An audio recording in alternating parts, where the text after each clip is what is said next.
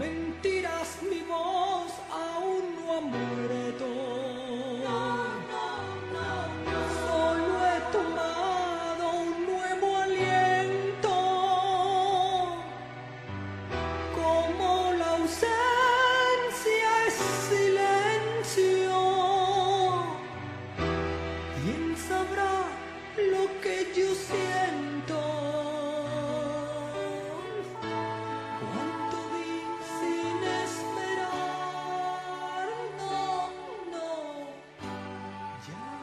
Hola y bienvenidos a Pura Carreta, un podcast en el que se habla de historia por medio de la cultura pop. El día de hoy nos complace saludar no solamente a Juancho, sino a un invitado, más que invitado, un amigo ya de la casa de, Pura Carreta, y qué mejor que desde la Argentina, rompiendo un poco las fronteras eh, político-administrativas del continente y por medio de la tecnología de los medios digitales, pues estamos conectándonos el día de hoy con, con Seba. Un placer saludarte, Seba. Ya estuviste acá en un episodio del podcast, vuelves. Eh, yo en su momento dije que vieras también a Pura Carreta como, como una casa de amigos aquí en, en Colombia, por lo menos. Y nos alegra tenerte de nuevo aquí en el podcast. Bienvenido siempre. Hola, hola Cris, hola Juan. Eh, la verdad que un gustazo estar de nuevo acá. Eh, un saludo a toda la gente que escucha Pura Carreta. Y allá en Colombia, un, un abrazo grande. Eh, uno de mis países preferidos de, de- Latinoamérica, para que lo sepan. Eh, la verdad que un gustazo estar acá eh, para grabar de nuevo con ustedes y sobre Piratas del Caribe, que justamente la vez que estuve con ustedes fue para la primera película, ahora de la segunda, y, con muchas ganas de, hablar de, de esta peli que creo que lo había comentado aquella primera vez, esto de la parte nostálgica de revivir estas películas que en la infancia me gustaban tanto y verlas después de tanto tiempo y que me sigan gustando, que es algo muy muy lindo. Eh, ya nos iremos adentrando más en la película, pero la verdad que un gustazo estar acá para, para hablar de, de cine con ustedes. Bueno, para nosotros más que un gusto, es un honor también que, que estés de nuevo aquí en los micrófonos del podcast. Eh, entonces, nada, precisamente sí hablar de Piratas del Caribe, pero antes de entrar a la película, nos acompaña también, obviamente, la otra mitad de este podcast, el señor Juan Aguilar. ¿Qué hubo, Juancho? ¿Qué más? Tiempo sin grabar, ¿no? Guiño, guiño. Eh, días enteros, semanas sin grabar desde este pequeño pedacito santanderiano Girones, tierra internacional, abierta para todos. y un gusto, un gusto saludarlo nuevamente, Cristian. Eh, igualmente a tener a, a Sebas en, en pura carreta, que nos guía un poco en estos temas de cine que a veces nosotros tambaleamos, ¿no? Patinamos mucho eh, y que nos, nos colabore como siempre y pues siempre estará bienvenido acá en Pura Carreta. Cristian, hablando de piratería nuevamente, vamos para el ¿Al Pacífico. Pacífico no? ¿Para dónde nos vamos? Para el Pacífico, pa'l Pacífico tal vez nos vamos en la tercera, pero por ahora seguimos en territorio caribeño. Eh, una película grabada en las Bahamas, en San Vicente en- y las Granadinas, en, en Santo Domingo. Bueno, en general todas estas, todos estos archipiélagos caribeños para hablar de Piratas del Caribe 2, el cofre de la muerte.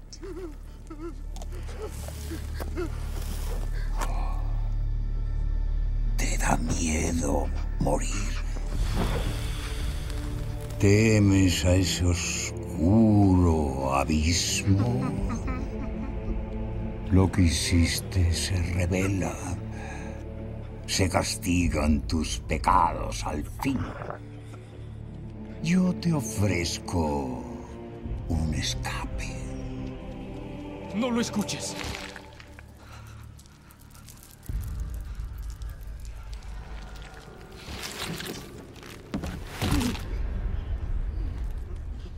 ¿Acaso la muerte no te asusta?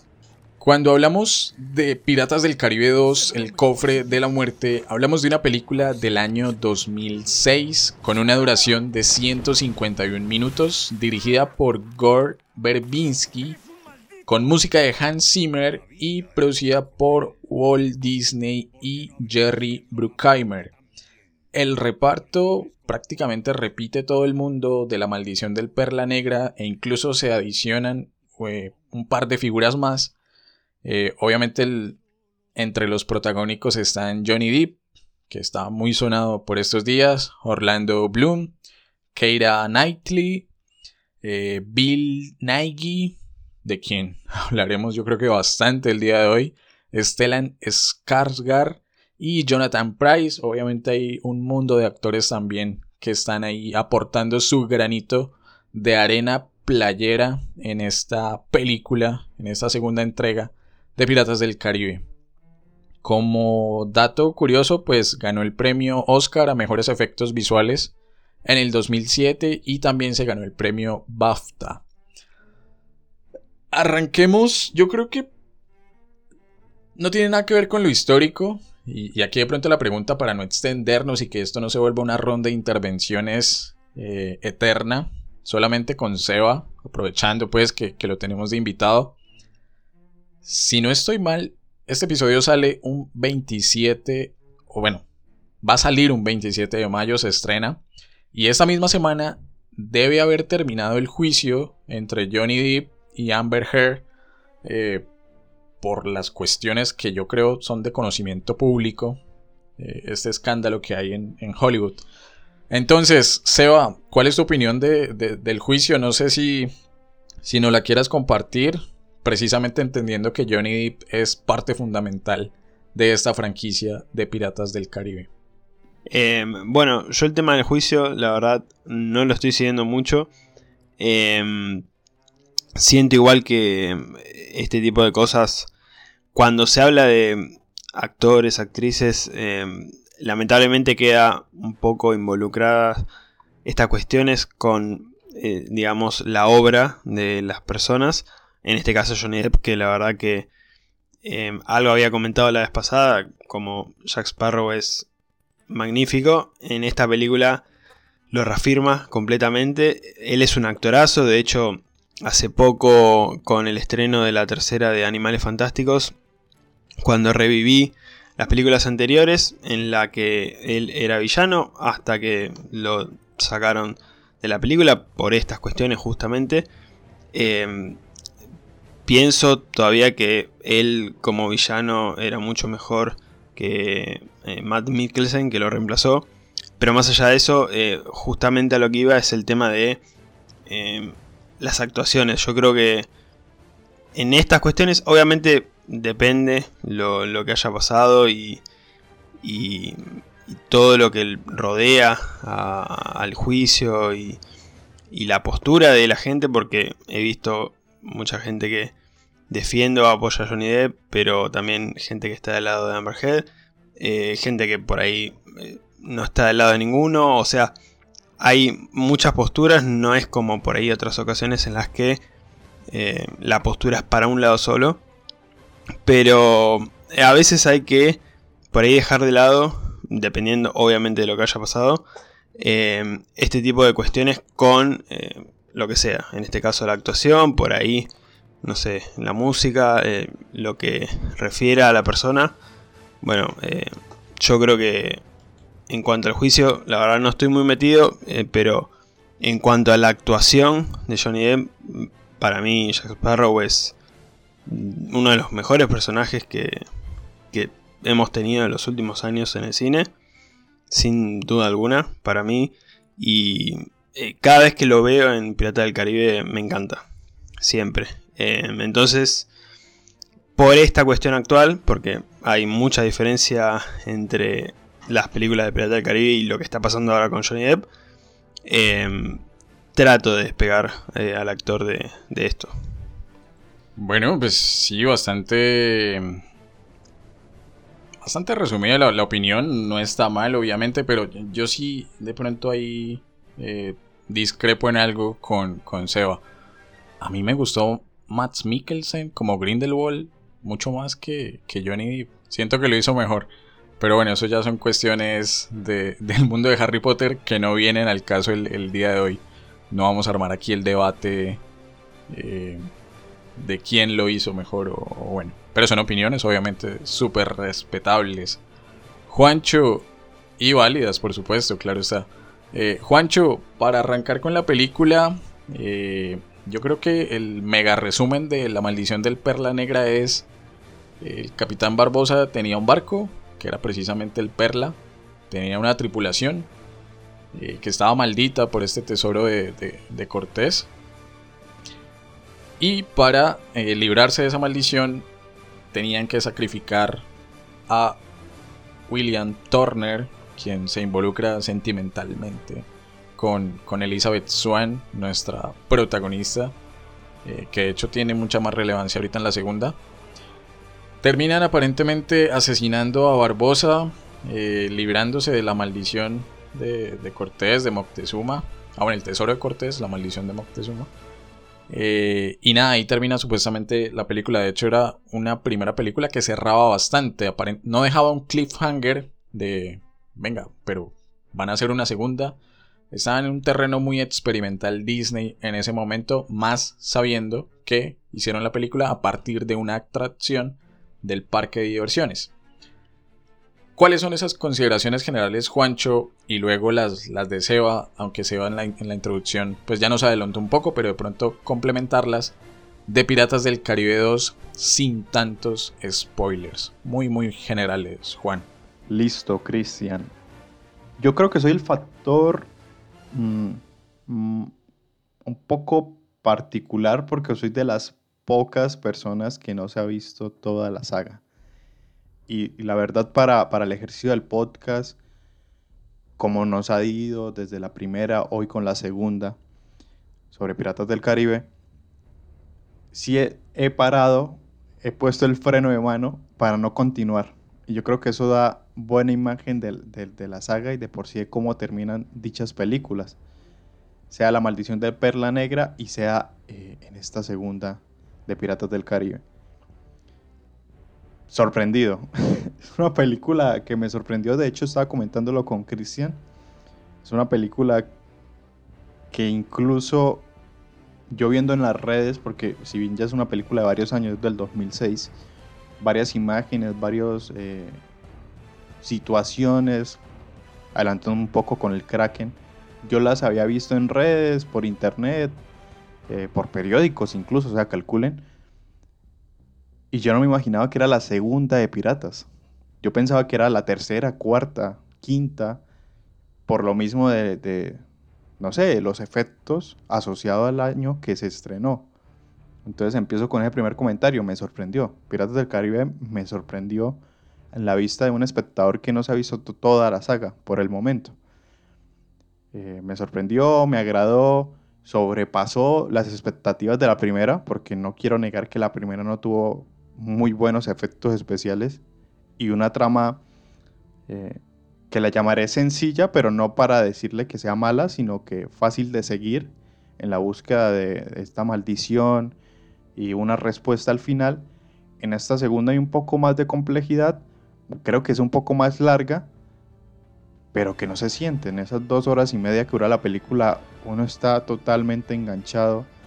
Y por supuesto, pues Jack siempre se lleva la mirada, siempre es un, protagonista que sobresalta y que lo, uno lo, lo, engancha totalmente. Yo creo que queda ahí como sin spoilers de que Pirata del Caribe 2 sobrepasa la primera eh, sorprende muchas de las escenas que tiene eh, e incorpora yo creo que más del mundo de piratas, ¿no?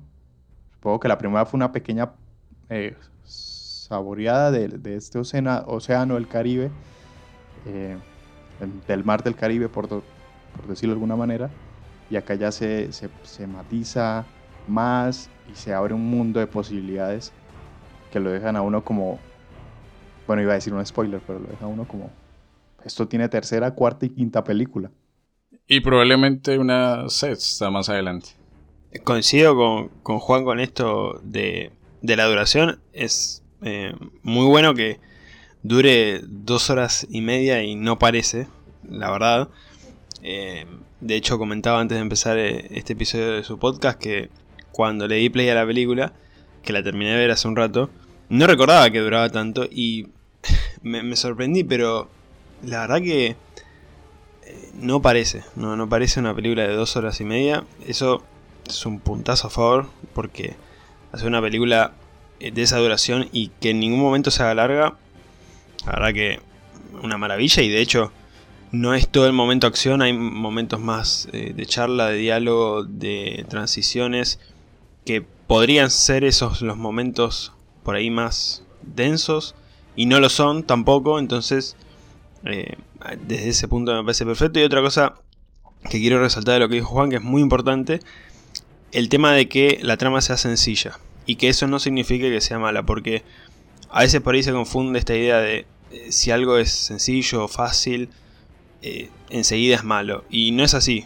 porque realmente a veces se necesitan este tipo de, tramas, un guion que no sea complicado para seguirle el ritmo y se puede hacer una buena película, se puede llevar una buena historia sin eh, acomplejarse demasiado.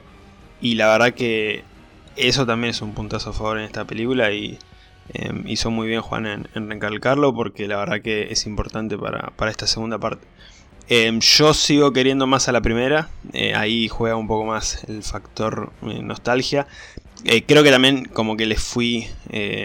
fue bajando un poco mi gusto por, por todas las películas de Pirata del Caribe. De hecho, las últimas por ahí ni siquiera las vi. La última sí, creo que la cuarta es la que menos veces vi. Em, pero a la primera le tengo muchísimo aprecio. Em, las demás no le llegan. Pero esta segunda y la tercera también, pero la segunda me, gusta mucho, me parece una muy buena película, tiene momentazos. Después ya cuando entremos más adelante voy a comentar dos que me encantan. Y nada, me parece eh, muy buena en cuanto a, a lo que se busca que es una película de aventuras y de piratas. O sea, a lo que va, eh, cumple completamente. Muy, muy bien. Y, la verdad que es para disfrutar. E incluso ya casi 20 años después, eh, falta todavía para los 20 años, pero pasó mucho tiempo y sigue muy vigente en muchos aspectos esto de los efectos. La verdad que también parece una película de hace 5 años, menos, y la verdad que sorprende que se haya hecho hace ya bastante y eh, en todos esos aspectos y en cuanto a la película en, general, eh, me parece una, muy buena película. Bueno, yo soy eh, en la misma tónica que ustedes, la verdad, estoy muy de acuerdo con los comentarios que han lanzado sobre la película. y de pronto para no repetirme, quisiera, pues repetir los comentarios, digo, quisiera como que avanzáramos y ya nos metamos de lleno en la trama de la película en esta búsqueda del cofre de la muerte o, el cofre del hombre muerto, según la, traducción que se haga del título, eh, que me parece muy interesante. Yo, de pronto, al igual que Seba, insisto en que la cuarta, la quinta, donde aparece Barba Negra, y en la quinta este pirata español interpretado por, por Javier Bardem, son, son regulares. Tal vez la, la franquicia de piratas debió haber terminado en, en la tercera, en Piratas del Caribe en el fin del mundo. Pero volviendo a, este cofre de la muerte y tal vez si el perrito que está en la calle me deja continuar. El asunto es... Eh, perdí el hilo, no mentiras. El asunto es... Yo siento que es una película que me lanzan en dos vías y eso hace que me interese mucho más. Porque tiene... Y aquí de pronto abro el debate. ¿Tiene dos villanos la película? que uno sea Lord Beckett y el otro sea Davy Jones, eh, que uno sea institucional, medio oficial del imperio británico y el otro literalmente sea un demonio eh, del mar, como lo es Davy Jones y, en general toda la concepción del, del holandés errante. Eso para mí es un punto a favor, porque digamos que la trama de Beckett si nos vamos a lo histórico, o sea, recordando que este podcast pretende hablar de, la historia por medio de la cultura pop, tiene muchas referencias de detalles existentes dentro del trasegar del Imperio Británico, eh, en este caso en, su conquista de ultramar eh, del siglo XVI en adelante, más o menos. Pero si nos vamos al terreno de Davy Jones, pues no vamos a decir acá en el podcast que Davy Jones efectivamente existió o existe en los mares y que no puede tocar puerto sino cada 10 años, pero existe una leyenda. Y las leyendas también son parte vital de la construcción de memoria histórica en las comunidades donde se arraigan precisamente estos mitos o estos relatos. En el caso de Davy Jones, evidentemente hablamos de lo que conocemos como los Países Bajos y toda esa zona norte de Europa, toda esa parte de Escandinavia y, lo que queda por allí cerca. Entonces, no sé, eh, Juancho y Seba, de pronto abrir el debate ahí. ¿Qué tan importantes son los dos villanos? ¿Qué tanto le aportan a la película? Eh, y termino diciendo, y también me recojo en el comentario de, Seba, el, CGI, por ejemplo, o el personaje de Davy Jones, se hizo en el 2006. Está mejor hecho que cosas que se están haciendo en el 2022. Y hablo de el tráiler de She-Hulk, eh, que salió hace poco. Entonces, no sé, lo dejo ahí, no sé quién empieza, Juancho, Seba, y vamos a ir dialogando sobre el tema. Eh, vamos a hablar del, del tráiler de She-Hulk. Pero es que el CGI está flojo. No, es horripilante. Es de lo más feo que he visto en años. Y me, me, me extraña porque estamos hablando de Marvel, ¿no? Espero que lo arreglen, que haya sido una versión alternativa, bueno, pero no nos vamos a meter en ese tema. Parece Fiona. Eh, sí, Fiona. Literal es Fiona. Eh, completamente. Sí, eh, es horrible. solamente espero que lo arreglen, porque si esa es la versión final, tengo mucho miedo. sí, la verdad que, o sea, por momentos tuve como dudas, pero casi nada. O sea, el trabajo que se, que se hace en la tripulación de, del holandés errante, que es en donde más CGI hay, es magnífico. O sea, además, más allá de mis dudas, en algunos momentitos, estamos hablando de una película que tiene muchísimos años. O sea, no tiene tantos años hablando de historia cinematográfica, pero si hablamos de historia de tecnología y en cuanto a efectos, sí tiene muchos años. O sea, ha avanzado mucho la tecnología, pero muchísimo en cuanto a, los efectos, a lo que se puede hacer.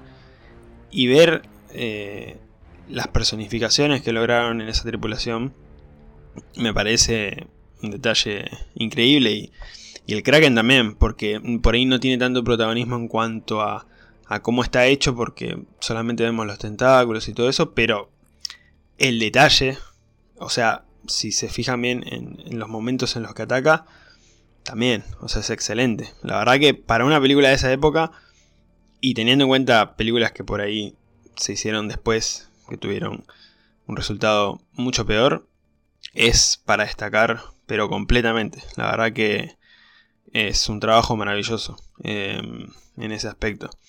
Y lo de los villanos, sí, coincido. De hecho, fue algo que pensé cuando estaba viendo la película. Em, de hecho, eh, David Jones aparece a la hora de película recién.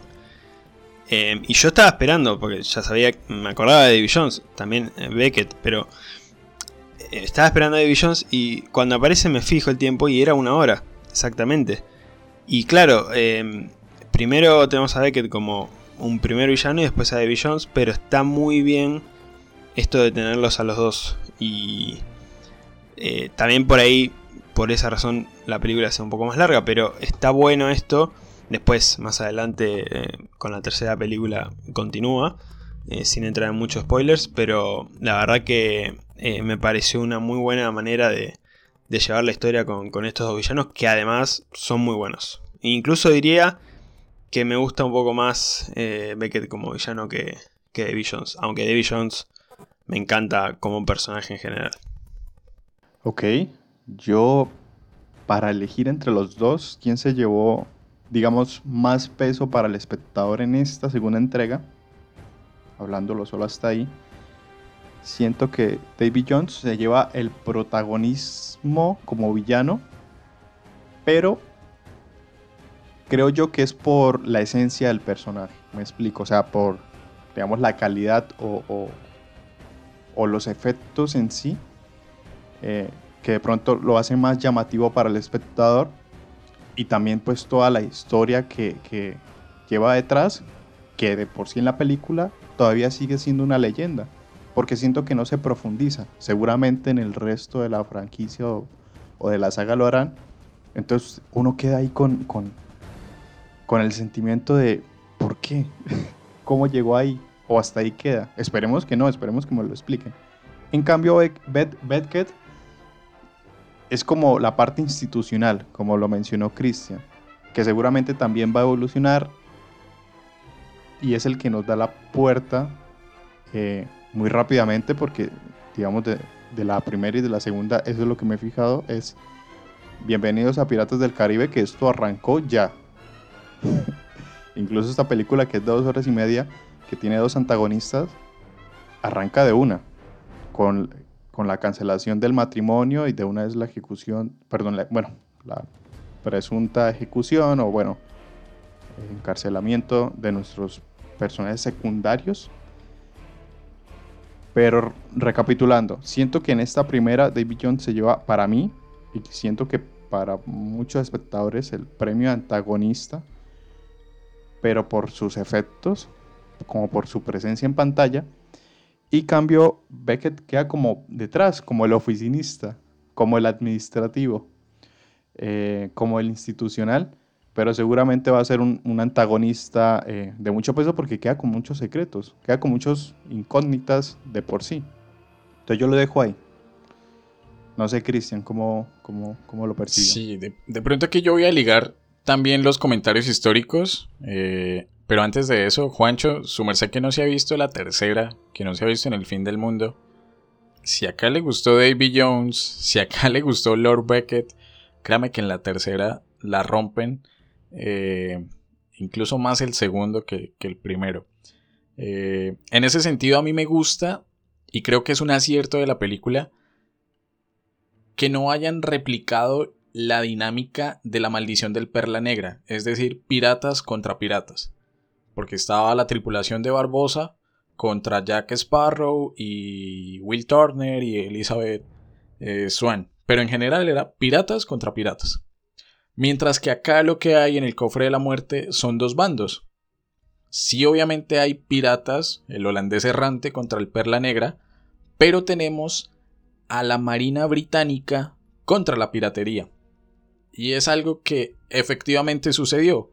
Estamos hablando de que en 1588 los británicos eh, de alguna u otra forma logran derrotar, firmar un acuerdo con España, eh, con esa famosísima, con, con la Armada Invencible de los españoles, y empiezan a potenciar su desarrollo naval en el Atlántico, en el Océano Atlántico. A partir del 88, de 1588, aclaro, digamos que se abre en parte el comercio que tenía dominado España sobre sus colonias en América, que aquí en Colombia, recordemos así, super express, clase de historia, era el virreinato de Nueva Granada, y en el caso de Seba, ahí en la Argentina, era el virreinato del Río de la Plata, dominados los dos por España. Cuando se rompe ese dominio marítimo que tenía España en el Atlántico, entran a competir muchos otros imperios, eh, otras regiones del, del mapa mundi, como Francia, Portugal eh, y otros también por ahí dando vueltas, precisamente a interceptar estos barcos que llevaban las riquezas americanas hacia territorio europeo. Y ahí es cuando entran en juego los piratas, aunque bueno, ya venían de antaño, piratas, bucaneros, corsarios, recordando que son tres categorías diferentes. No son lo mismo. Piratas son aquellos bandidos saqueadores que no tienen licencia y asaltan con muchísima violencia precisamente los barcos, incluso llegando a matar. Los bucaneros son antiguos vendedores de carne de la isla de Santo Domingo que saqueaban posesiones españolas en tierras eh, o puertos americanos. Y los corsarios, que aquí de hecho es muy importante porque el documento que tiene Lord Beckett y que le promete a Will Turner, que luego se lo da a Elizabeth y que lo termina firmando con el Comodoro Lorrington, es una patente de corso. Lo que hacía esta patente de corso es que le daba legitimidad a los actos bélicos, en este caso, comillas, a la piratería o al asalto en el mar de otras embarcaciones, pero con una legitimidad, en este caso, del Imperio Británico. Y de ahí surgen los corsarios. Y la East Indian Trading Company, y yo sé que me estoy extendiendo un poco, pero me parece súper interesante dejarlo claro.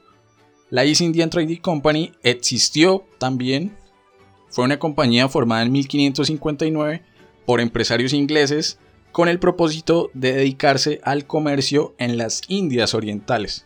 Y yo creo que acá también todos recordamos que cuando Cristóbal Colón y compañía llegó a territorio americano, llegó pensando que había desembarcado en la India. Él inicialmente iba para territorio de la India, pero por el bloqueo que había en Constantinopla, bueno, tuvo que buscar otra ruta que lo terminó depositando en lo que hoy conocemos como América. A finales de los años 1600, y, entra aquí cortinilla del de Arroyo, la reina Isabel I de Inglaterra le concedió el permiso exclusivo a esta organización, a la East Indian Trading Company, para comerciar a nombre del Imperio Británico eh, y se convirtió de hecho en una compañía que dominó el mercado en la mitad del mundo. ¿Sí? Entonces es sumamente importante, siento yo, por más de que no profundicen en, materia histórica, que si la institución esté presente, que si Lord Beckett esté presente, que las patentes de corso estén presentes. Y a mí eso me aporta muchísimo. Entonces, eh, habiendo salvado ese primer eh, eslabón histórico, y ya me callo porque ya, ya que, no, la leyenda ahorita, eh, la de David Jones. O sea, ya hablamos de la East Indian Trading Company. Me gustaría que pasáramos de lo histórico a lo cinematográfico. Entonces, relajemos un poco la conversación, no tan densa. Seba, háblanos un poco, y, Juancho después, y, también yo lo haré, de esos momentos favoritos, escenas favoritas de la película. Eh, y no solamente cuál, sino precisamente por qué. ¿Qué la hace guardarse ahí como eh, quedarse en la retina eh, ese momento en particular? Entonces, Seba, si quieres, arranca vos. Eh, sí, con gusto. Em, y aclarar también que me encanta escucharlos hablar de, historia y todo esto, así que por mí podrían hablar una hora más, pero bueno, está bien que hay que limitar el tiempo. Em, el, momento favorito por...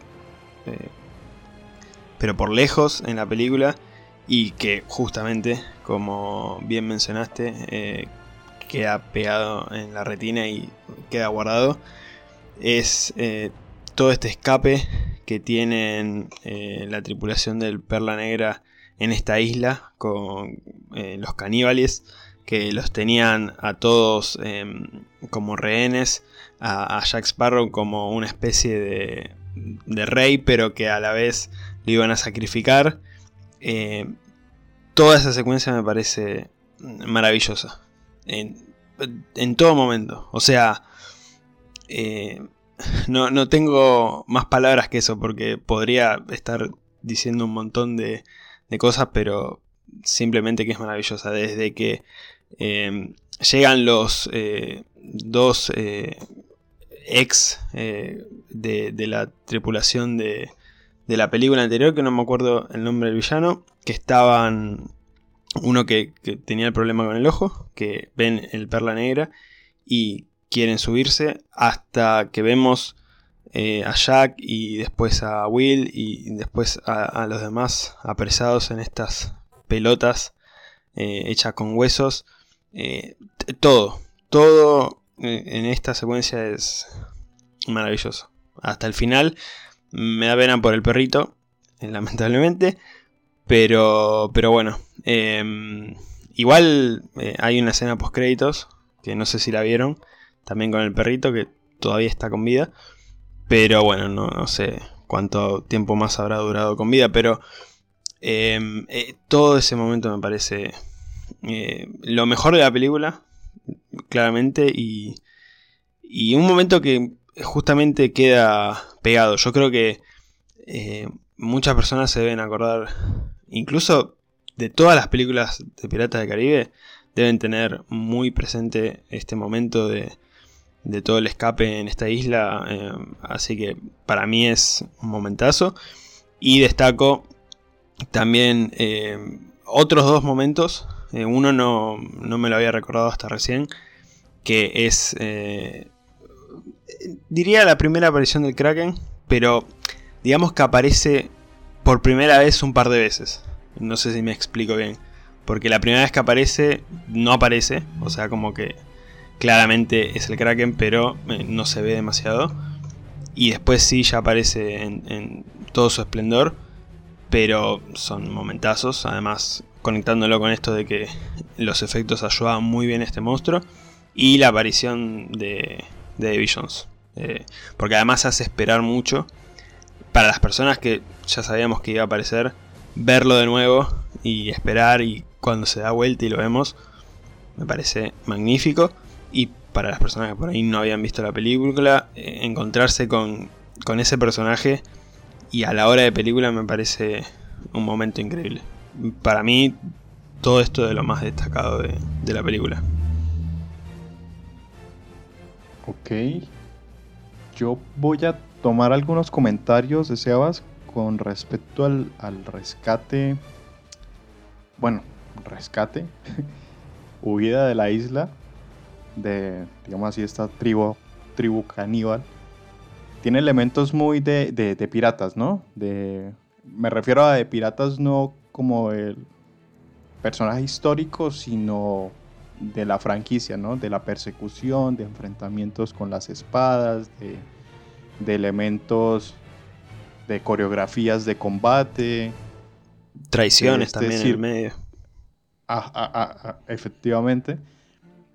Me gustó mucho también, como para no sonar, eh, como decimos acá en Colombia, como para no copiar la idea. Yo voy a rescatar otro elemento que si bien es cuando aparece David Jones, es que obviamente pues eh, es imponente y, el efecto que digamos para el año en el 2006 me imagino que fue impresionante. Yo ahorita que me lo volví a ver, es un comentario que ya, ya lo hemos repetido. De hace 5, 4 años uno puede decir, es esta película. Los efectos son 10 de 10, pero quiero rescatar a los, a los secuaces. A este, no sé, señor cara de tiburón martillo. Tiburón martillo, sí. eh, este que es como un cangrejo, un, no sé, mezclar eh, que por su maldición se están mezclando con los animales o el entorno marítimo, me pareció un factor eh, buenísimo. O sea, son antagonistas o villanos que dan miedo, que si bien en la película, en la primera eran zombies, son elementos que uno ya está acostumbrado a ver en el cine. Pero acá combinarlos en este híbrido de mar que siempre tiene sus misterios, su terror de por sí. Recordemos que somos más agua que tierra. No sé, me, me impactó. Y si hablamos de escenas en particular, eh, el juego de dados que tiene eh, David Jones y nuestros protagonistas, o sea, William y su papá. No sé, no es como la más espectacular, no es como la más eh, impactante, pero siento que es como muy necesaria y en vez de responderme varias de las preguntas que tengo, me abre más incógnitas y me gustó por lo mismo, porque sigue abriendo más el universo eh, de Piratas del Caribe. Entonces me gustó esa escena y ya para terminar, pues ya acá estamos tirando spoilers. Eh, la muerte, entre comillas, porque seguramente no va a morir, debe haber alguna forma. Lo digo desde el espectador que solo ha visto las dos primeras de Jack. Es épica, aunque de por sí él no se quería sacrificar. Elizabeth, quedó ¿por qué lo hizo? Lo obligaron, sí. Lo obligaron. Esa traición, yo. Elizabeth, eres pirata. eres una maldita. Y como ya, pues ya, valí y se enfrenta al Kraken. eh, si estuviera en el cine me hubiera parado. me gustó mucho. Y pues el diseño del Kraken. Es imponente, pues yo creo que dio, dio lo que la gente quería, que iba a esperar. Y voy a robarle un poco la idea a Sebas, que es, si bien lo muestran gigante, ¿no? Con sus dientes, ya con sus tentáculos, siento que la verdadera producción de efectos era cuando iban a los detalles. No cuando aparecía totalmente o gigantesco, sino cuando estaban esos tentáculos por la borda. Las eh, ventosas. Atrapando un poco la, eh, eh, las ventosas. Muy, muy, muy, muy real. Entonces yo me quedo con esos tres momentos. El escape de la isla, eh, el juego de dados y Yat sacrificándose, entre comillas. Literal. Juancho, jueputa, perdón aquí la grosería, Seba, pero me quitó la escena que, que me gustó más. ¿Y ahora yo qué digo? Perdón, No perdón. mentiras. Bueno, Chris, te quedaste sin escenas. Me quedé sin escenas. Eh, improvisar. Eh, no, a mí también me gustó mucho la, la escena de- del juego de dados.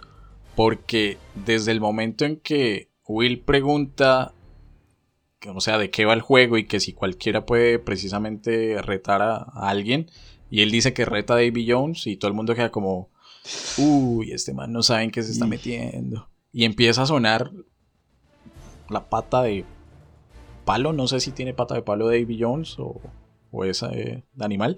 Empieza a sonar ahí y se ve como baja y dice acepto el reto. Además que, cosita, Y- la voz de Bill Nighy en inglés es espectacular. Que de hecho aquí el dato Potterhead, él es el ministro Rufus Scrimgeour de la sexta película de Harry Potter, El misterio del príncipe.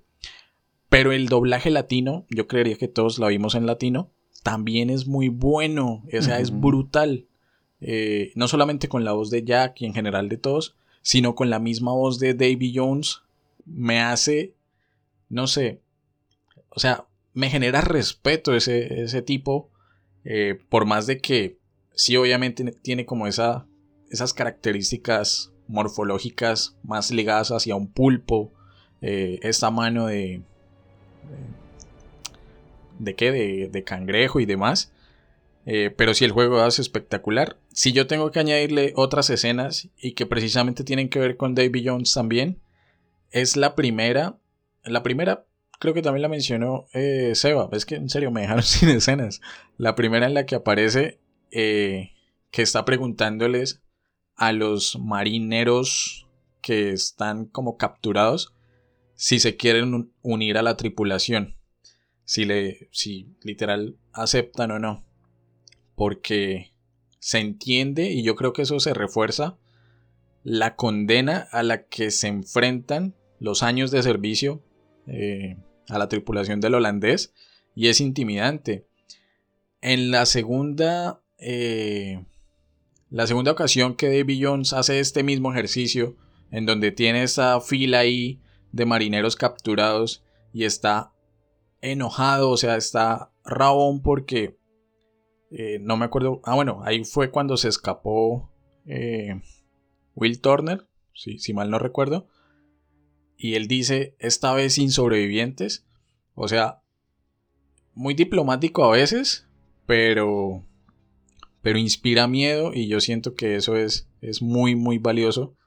Eh, comparando un poco aquí la actuación de Bill con la que en su momento hizo, no sé, eh, Andy Serkis para Gollum, para Smeagol en El Señor de los Anillos, con la que hizo el mismo Benedict Cumberbatch para El Hobbit, con el dragón, con Smoke.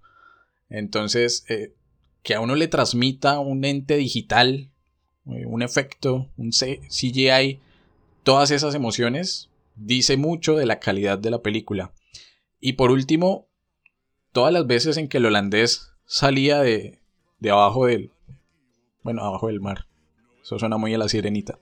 Debajo del mar. Debajo del mar. Pero tenía que hacerlo, o sea, necesitaba salir, irrumpir la superficie marítima, tal vez no.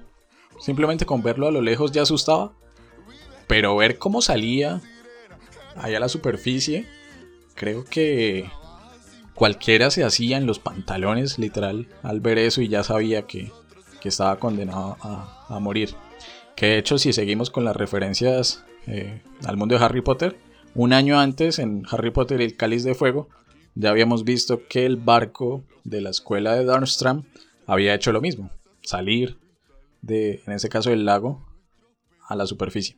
Y ya no más referencias a Harry Potter por ahora. Eh, para complementar un poco, la leyenda del holandés errante, sumamente corto. Hay varias versiones, pero digamos que la más aceptada es que el capitán Willem van der Decken hizo un pacto con el diablo para poder surcar los mares por siempre. Y Dios, esto es muy ligado al catolicismo, lo castiga condenándolo a navegar eternamente sin tocar puerto, sin un rumbo y sin tocar tierra solamente una vez cada 10 años. El tipo pues era holandés y, y, siempre estaba vagando por el mar, pues ahí viene el nombre del holandés errante. No hay que unir muchos caos. Hay otras versiones, simplemente cambia el nombre del capitán. En este caso ya no sería Willem van der sino Bernard Folk. Decía en ese momento que su barco, el barco de Bernard, era súper veloz, que llegaba en un tiempo súper corto entre Holanda y la isla de Java, y se sospechaba que había hecho un trato con el demonio.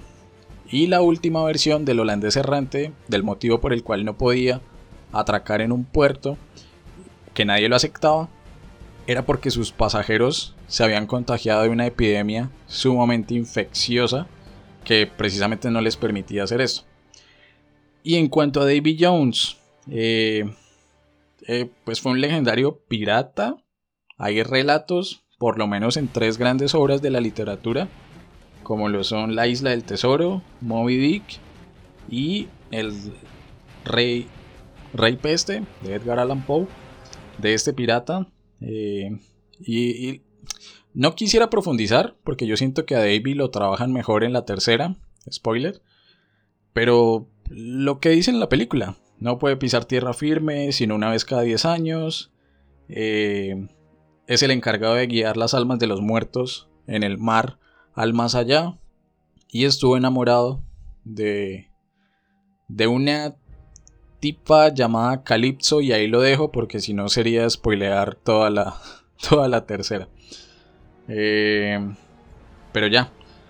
Lo interesante es el tema del cofre de Davy Jones, que en la película hablan del corazón, pero también al final esta bruja, la tía Dalma, dice los dominios de Davy Jones, pero insisto, eso, eso queda para otro episodio. Entonces, ya hablamos de lo histórico con la East Indian Trading Company. Ya hablamos de la leyenda del holandés errante y de Davy Jones. Eh, y aquí cierran mis intervenciones largas. Eh, para ir de pronto cerrando eh, la, la conversación de este episodio. No sé, quisiera que habláramos en torno a cuestiones muy particulares. La música se repite, no es una novedad. Los efectos sí mejoran, hemos hablado un poco de eso. Pero hablemos ahora del trío de protagonistas, de Jack, de Will y de Elizabeth, que como dijo Juancho por ahí antes, está más pirata que nunca. ¿Cómo ven ustedes precisamente a este trío y en particular a los dos últimos, a William y a, a Elizabeth? Entonces no sé si quieres arrancar, Seba. Eh, sí, a mí, a, mí es un eh, trío de protagonistas que me gusta mucho. Eh, la verdad que funciona muy bien. La relación que tiene Jack con, Elizabeth es muy buena. Elizabeth con, Will también. Más tirando a, una pareja, a, algo más amoroso. Pero igualmente no es por ahí una pareja empalagosa o de las típicas. O sea, me gusta bastante más que cualquier otra pareja eh, en cualquier otra película. Y, Jack, bueno, es un personajazo que, queda bien con cualquiera, pero creo que con, con Willy y con Elizabeth eh, complementa muy bien. Y cuando están eh, los tres juntos, tienen muy buenos momentos. De hecho, me estaba acordando un momento, pero no es de esta película, creo que es de la tercera. Chris, que, que la vio, seguramente sabe de lo que estoy hablando. Em, que es un momentazo, un momentazo, pero en general, al menos en esta película, está muy bien, se complementan muy bien los tres. Eh, por separado son muy buenos protagonistas. Mm, por ahí en duplas eh, también eh, tienen muy buenos momentos. Mm, si tengo que elegir una dupla entre ellos tres, creo que la de Elizabeth y la de Jack es de la que más me gusta. Pero en general sus interacciones son muy buenas a lo largo de la película. De hecho, perdón Juan, antes, antes de, que, de que haga la intervención, yo creo que la película llega a insinuar que Elizabeth está enamorada de Jack, ¿no? Porque la brújula está apuntando a él y en teoría la brújula apunta a lo que uno más quiere. Sí, yo me confundí. Alzo la mano y pregunto. yo me confundí porque sí lo dan a entender de esa manera. Después, no sé si hagan la tarea correcta de decir, no, es que preciso estaba ahí Jack. O con respecto a que ahí estaba el cofre, o más adelante lo vayan a desarrollar, o no, o no lo cerraron. Pero acá ya que me metí, metí la cuchara al comentario, sí me gustan como trío, también como, como dúo en algunas ocasiones de la película, pero siento que en comparación a la primera, Jack sigue siendo el pirata, el protagonista que sobresale durante todos los momentos. Y que en cambio, Elizabeth sí fue la que me hizo como, uh, como ya lo dije, más pirata que nunca. Fue la que me dio más elementos de sorpresa. Y por tercero, William es más de fondo en, esta, película es como hace de, de personaje secundario, pero para atribuir, mm, no sé, como el inicio de esta de estas preguntas que tenemos, bueno, y el, papá que es pirata, como por qué fue pirata, por qué está con David Jones, por qué está en la maldición, que seguramente se van a responder dichas preguntas, pero qué hay por debajo yo creo que, que, Jack siempre va a estar ahí punteando, no sé en la tercera, porque seguramente en la tercera, ahí indagando, echándole un poco de carbón a la cabeza, van a ir a buscarlo y a rescatarlo, no sé, del más allá, del más acá. Eh, pinta muy bien esa tercera, debemos grabarla, por favor. Si por Juan fuera, la, Pero la grabamos este mañana. Ah, ya me la veo y grabo, porque yo la verdad tengo muchas ganas. Yo de hecho me la voy a ver y ya pues me guardo mis comentarios cuando se tengan que grabar. Porque si deja, como decimos acá en Colombia, lo deja uno iniciado, como voy a verme la tercera porque... Y bueno, ya tiramos un montón de spoilers. Yo siempre estaba preguntando constantemente dónde está el capitán Barbosa. ¿Dónde está? Y al final me lo muestran.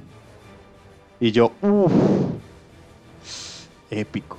Eh, otro de los momentos en los que puse, otro de los mejores momentos, con, con el, la escena meme de que ya se cae y levanta el jarrón con arena. Ya, termino.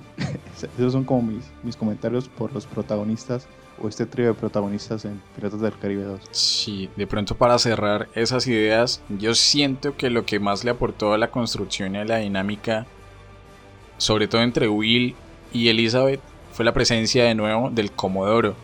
Pero ya no un Comodoro desde la pulcritud, desde su puesto, desde su rango tan importante en lo militar, sino un Comodoro que literal había caído en desgracia que era un pordiosero que hizo parte de la tripulación de, de Jack con esa cuenta de las 100 almas que necesitaba recaudar para saldar su deuda. Eh, y es precisamente lo que como que pone en conflicto por lo menos al trío de protagonistas. Tanto así que al final de la película el enfrentamiento que hay en esta rueda de la iglesia, eh, que es también un momento muy, muy cómico, eh, es entre los tres, entre Jack, el Comodoro y, William.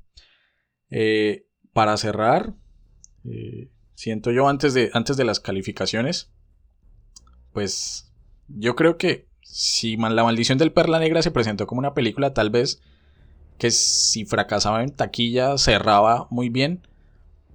Acá en la segunda, en el cofre de la muerte, sí dejan abiertas muchas líneas, eh, sobre todo esa escena final donde llega el Comodoro eh, con, la patente de Corso ante Lord Beckett y le tira ahí en la mesa el corazón de Davy Jones. Bueno, dice, no, pues no me termines la película acá, dame más, así vayan, así vayan dos horas y media de, duración.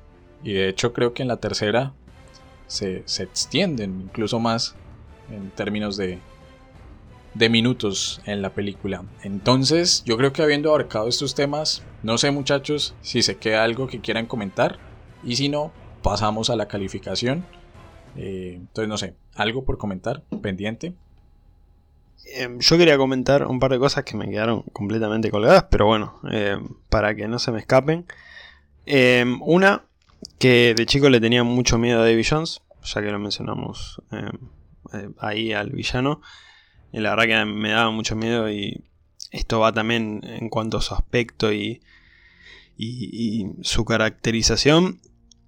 Algo que, bueno, ya hemos profundizado en efectos y todo eso, pero eh, tómense el trabajo. Seguramente ustedes lo notaron cuando vieron la película, pero por ahí para quienes están escuchando este podcast, y hace mucho no ven la película y la quieren ver después de escuchar esto o simplemente busquen un video en YouTube de los momentos de David Jones en la película, vean los gestos de la cara, porque eso eso creo que le da el premio absoluto a esta película con los efectos, porque es eso sí que es impecable. Está hay un momento que se enoja, creo que es al final, cuando abre el cofre y ve que no está el corazón es hermoso. La verdad que es increíble lo que hicieron con ese personaje y cómo caracterizaron eh, sus gestos. La verdad que impecable.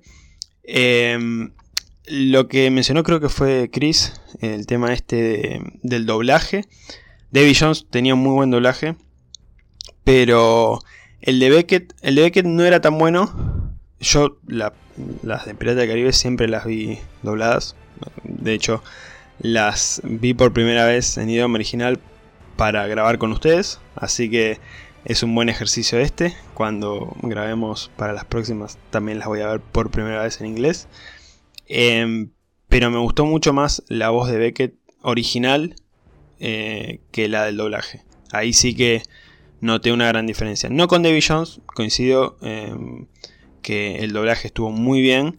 Eh, incluso hasta diría que el doblaje es mejor que, la voz original, pero el de Beckett cambia completamente. Eh, en el idioma original es mucho mejor.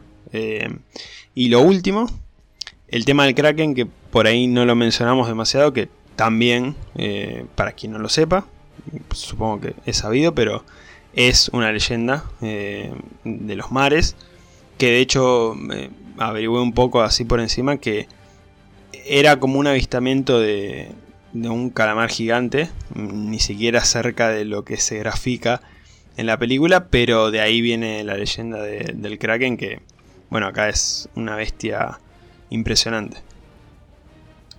Muy similar a la a esta leyenda de, de Moby Dick, ¿no? Esta, bueno, creo que no era una ballena, era un cachalote, que entiendo son diferentes. Gigante. Eh, sí, súper grande, que atacaba los, los barcos. De hecho, hay una película de Thor, de Chris Hemsworth, en el corazón del mar. Con Tom Holland. Sí, eh, yo recuerdo haberla visto, pero eh, medio, regular. de hecho, la idea, perdón que te corte, es más o menos la misma. Es un animal que atacaba barcos. De ahí a las leyendas y, bueno, el tamaño será otra cosa, eh, pero más o menos viene de ahí. Y ahí me acordé, perdón, eso era algo más que, tenía que decir, menos mal que vino a mi cabeza, porque ustedes grabaron sobre Atlantis, si no me equivoco, y ahí aparece también el Kraken, eh, ahí lo llaman Leviatán, pero bueno, eh, de ahí también podemos ver la leyenda de, este monstruo que viene de la mitología nórdica, si no me equivoco. Pero bueno, eh, es una leyenda bastante interesante de este animal. Total, totalmente. Cositas que recuerdo del Kraken. Eh, sus menciones son tan viejas que creo que hasta Aristóteles en algún momento le mencionaba. Y un historiador como Plinio el Viejo también tenía unas menciones de esta criatura mitológica o un animal súper grande que obviamente por el voz a voz se exageró eh, precisamente su, su, leyenda, ¿no? Como que abarcara el, miedo que inspiraba. Entendiendo que hay otra concepción de la que no hablamos tal vez ahorita, que la llega a mencionar tía Dalma, pero eso lo dejamos para cuando hagamos el, el otro episodio de Piratas del Caribe. Y es la idea de que el mundo tiene final, o el mar por lo menos, que va muy de la mano con esas teorías en su momento que había contraposición entre la pero la tierra la tierra es redonda es plana tiene un final un vacío eh, algo que se va a desarrollar más adelante pero no es que no quiero tirarle muchos spoilers a Juancho entendiendo que está, vir está virgen de, contenido con, con, piratas. Entonces... Una idea muy colonial, ¿no? También, de navegación, como el borde, como se creía. Por eso mismo, el loco, o sea, la, locura que tenía...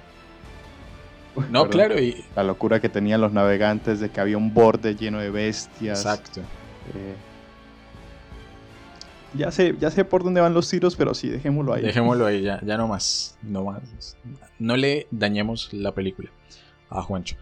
Entonces, después de la siguiente cortinilla, bueno, de la última cortinilla que, que hubo en este episodio, nos vamos con la habitual calificación del podcast para esta película, para Piratas del Caribe 2, El cofre de la muerte.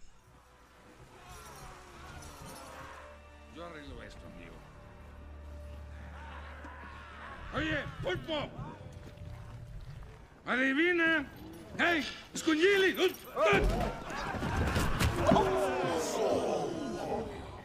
¿Lo tengo? Has venido a negociar, ¿eh? Molusco asqueroso. Mira lo que tengo. Aquí tengo un jarrón. Aquí tengo un jarrón. ¿Qué crees que hay adentro? Se acabó.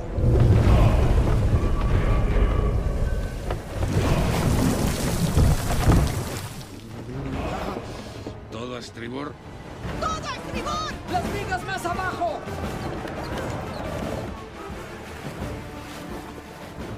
Todo. Bueno, muchachos y queridos y queridas oyentes, nos vamos con la calificación habitual.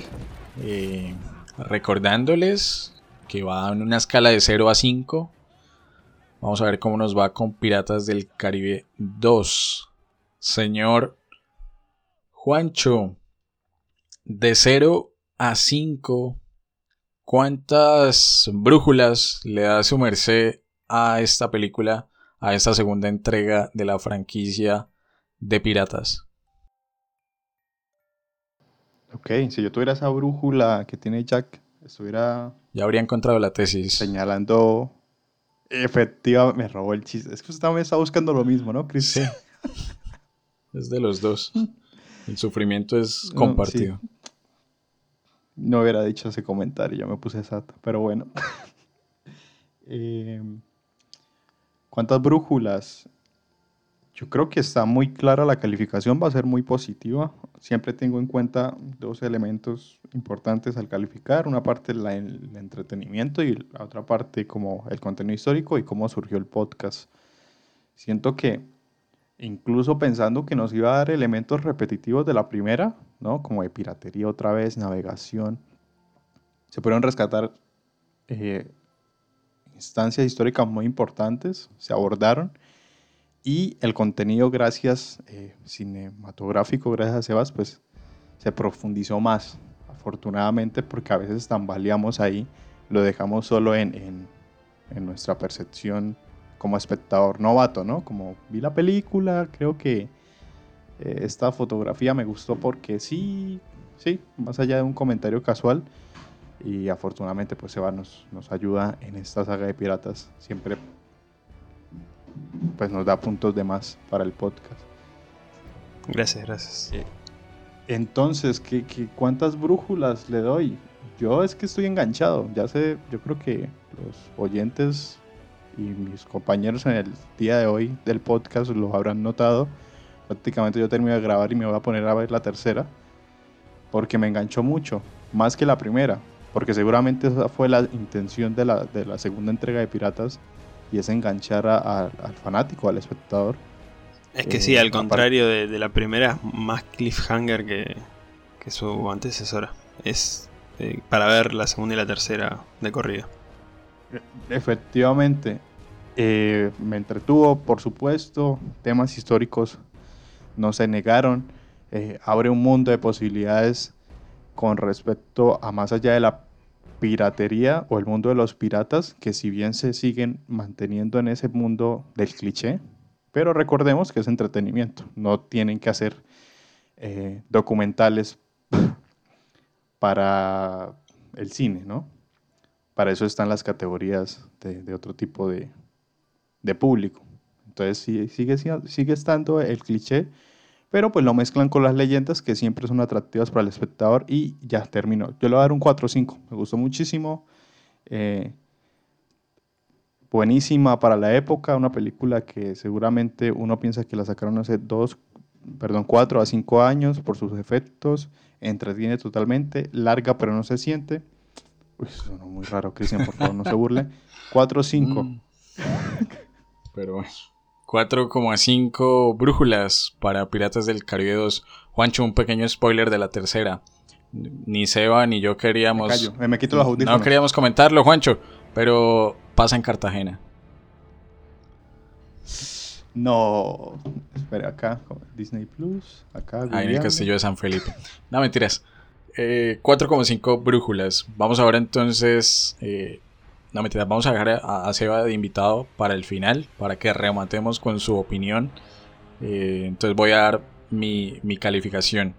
De 0 a 5, ¿cuántos Krakens le doy a la, a la película? Lo primero, eh, yo creo que aquí Juancho, pero también una invitación a que Seba escuche parte del rock nacional colombiano. Siempre que decían Kraken, pensaba en la banda colombiana. Eh, Tal cual. sí, hay una banda llamada Kraken, Seba, eh, muy famosa aquí en Colombia. Sí, es que me parece, parece que me estuvieras espiando. Eh, ahora voy a tener miedo porque por ahí en la cámara que tengo atrás mío estás mirando, pero eh, no me vas a creer, estoy justo con la pestaña abierta a Wikipedia porque quería hacer la corrección que había mencionado antes, que el Kraken venía de la mitología escandinava, no de la mitología nórdica, como había mencionado. Y a- arriba me aparecía en la, en la partecita lo de véase también Kraken Banda, música eh, colombiana.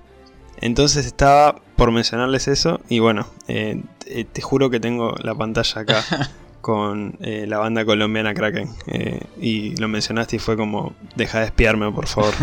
No, no, no, pero aquí na- nada de espías. Por más de que estemos en, en época electoral aquí en Colombia, que de hecho esto se emite un 27 y el 29 de domingo hay elecciones presidenciales, primera vuelta. No, nada de espionaje ni... una, una muy bonita coincidencia eh, ahí que, que esté referenciada a la banda de, de. Kraken. Eh, entonces, eh, sigo con mi calificación. Me gustó muchísimo más que la primera. Yo siento que vieron que la primera gustó y dijeron vamos a expandir la historia.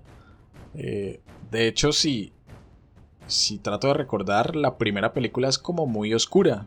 Como que se desarrolla muchísimo en la noche. Mientras que en esta eh, es más... Todo es mucho más iluminado. Eh, y de por sí esa es la sensación que a uno le debería dar el Caribe. Así esté representando a personas que históricamente fueron violentas, que asesinaban, que robaban, que violaban, eh, algunas veces bajo el amparo de ciertos imperios, otras veces como independientes. Pero el Caribe de por sí es color, el mar Caribe es azul, brillante, el verde, las palmeras, la, la arena. Y me gusta eso, me gusta que tengamos un escenario mucho más vivo para una película, siento yo, más ambiciosa, que le va a dar pie a una tercera mucho más interesante.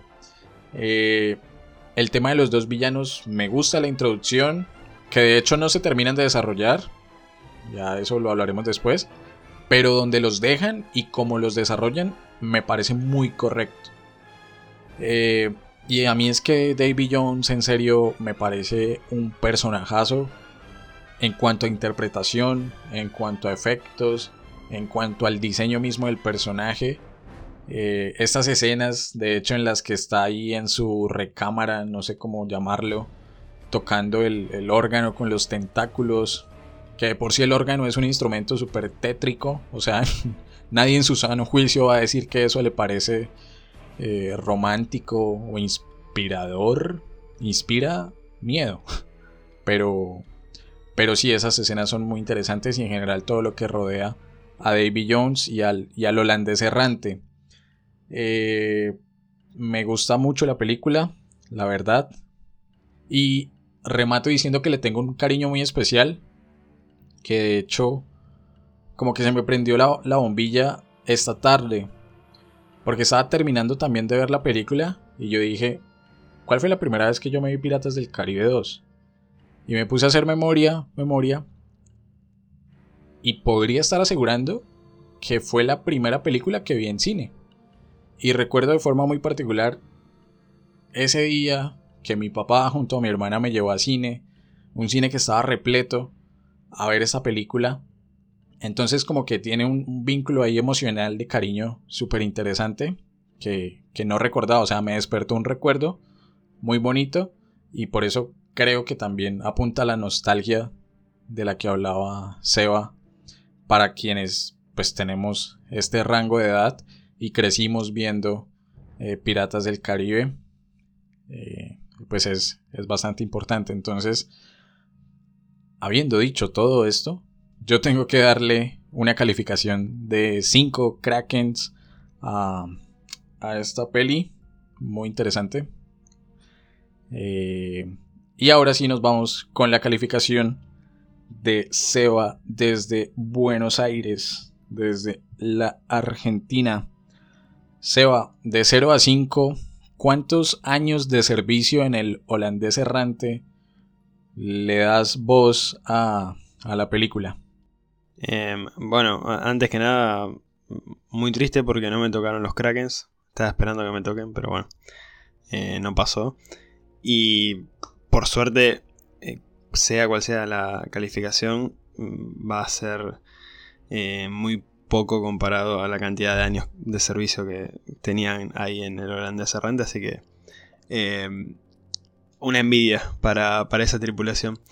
Em, nada, la verdad que con Piratas del Caribe me, pasa algo que agradezco, les agradezco por, por invitarme a hablar de esta película porque Em, es eh, una saga a la que le tengo mucho aprecio. Eh, desde la infancia, de verla cantidad de veces, al menos la trilogía original, digamos, ¿no?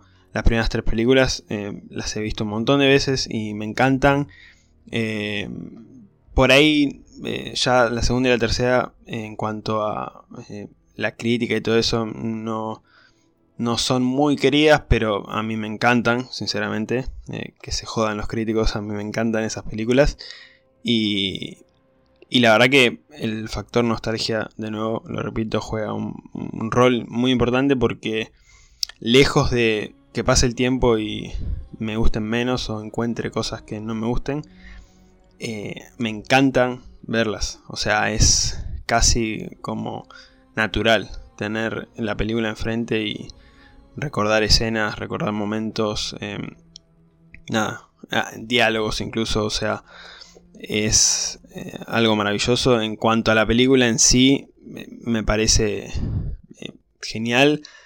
Puede que lo más destacado sean los efectos, que tanto hemos mencionado y que no vale la pena seguir detallando, pero la verdad que es de los más fuertes puntos en la película.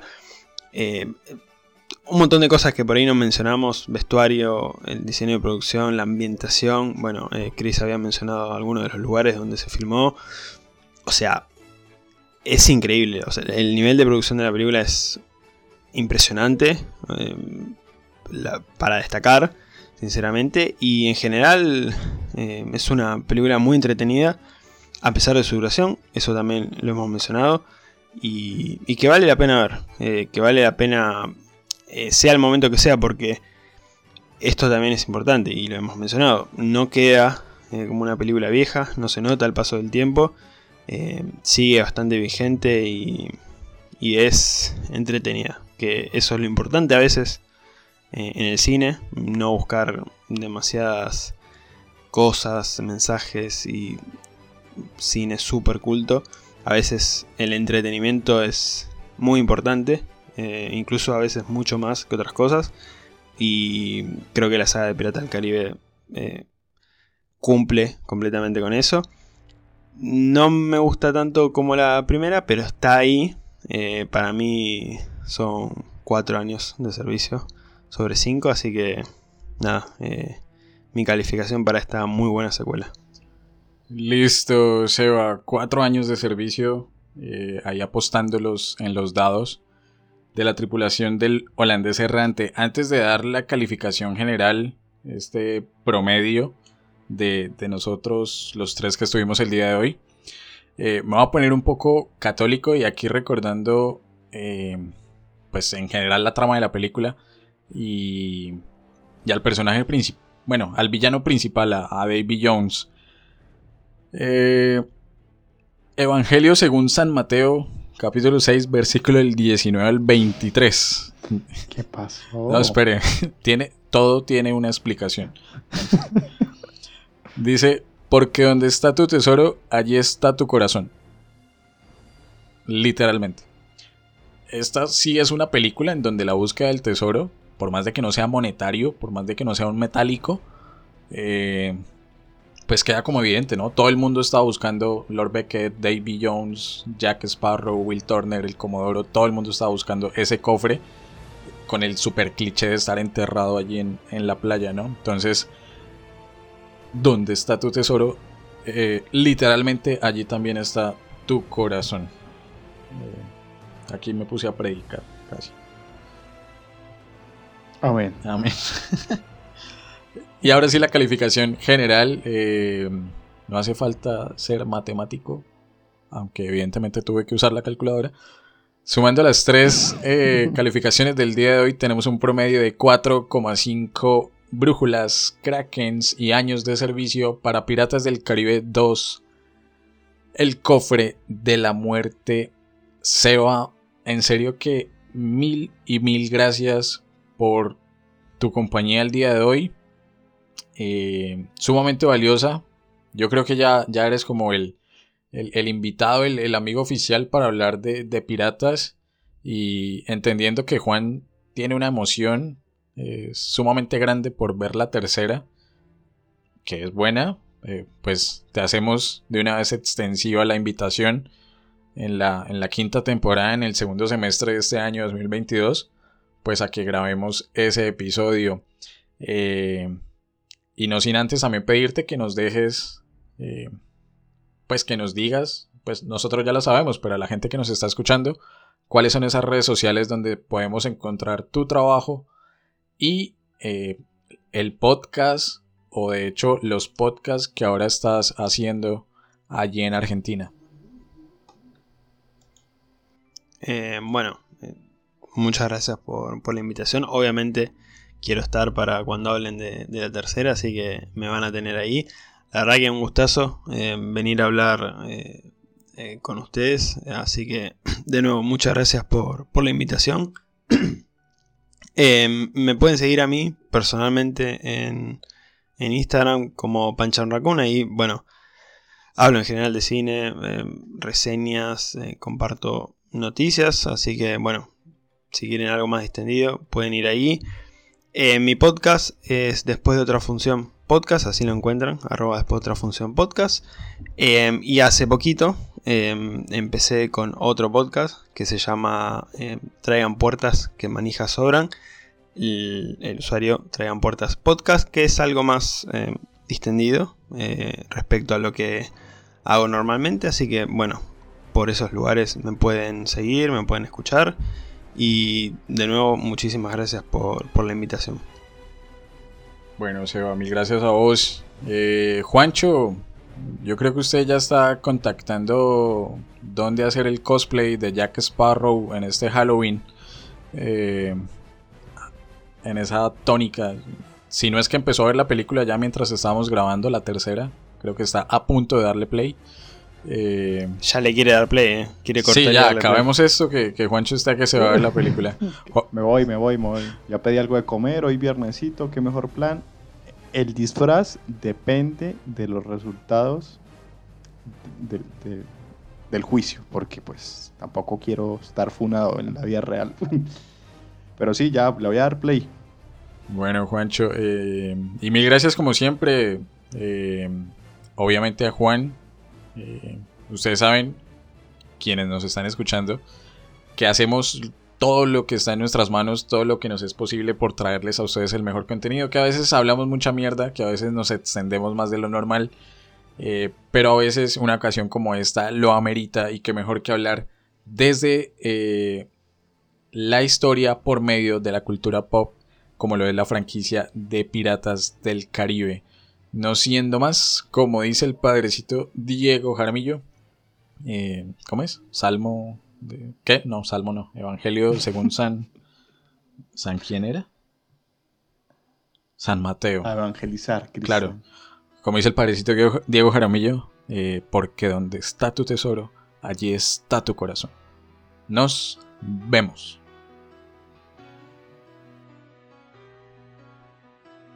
Mentiras, mi voz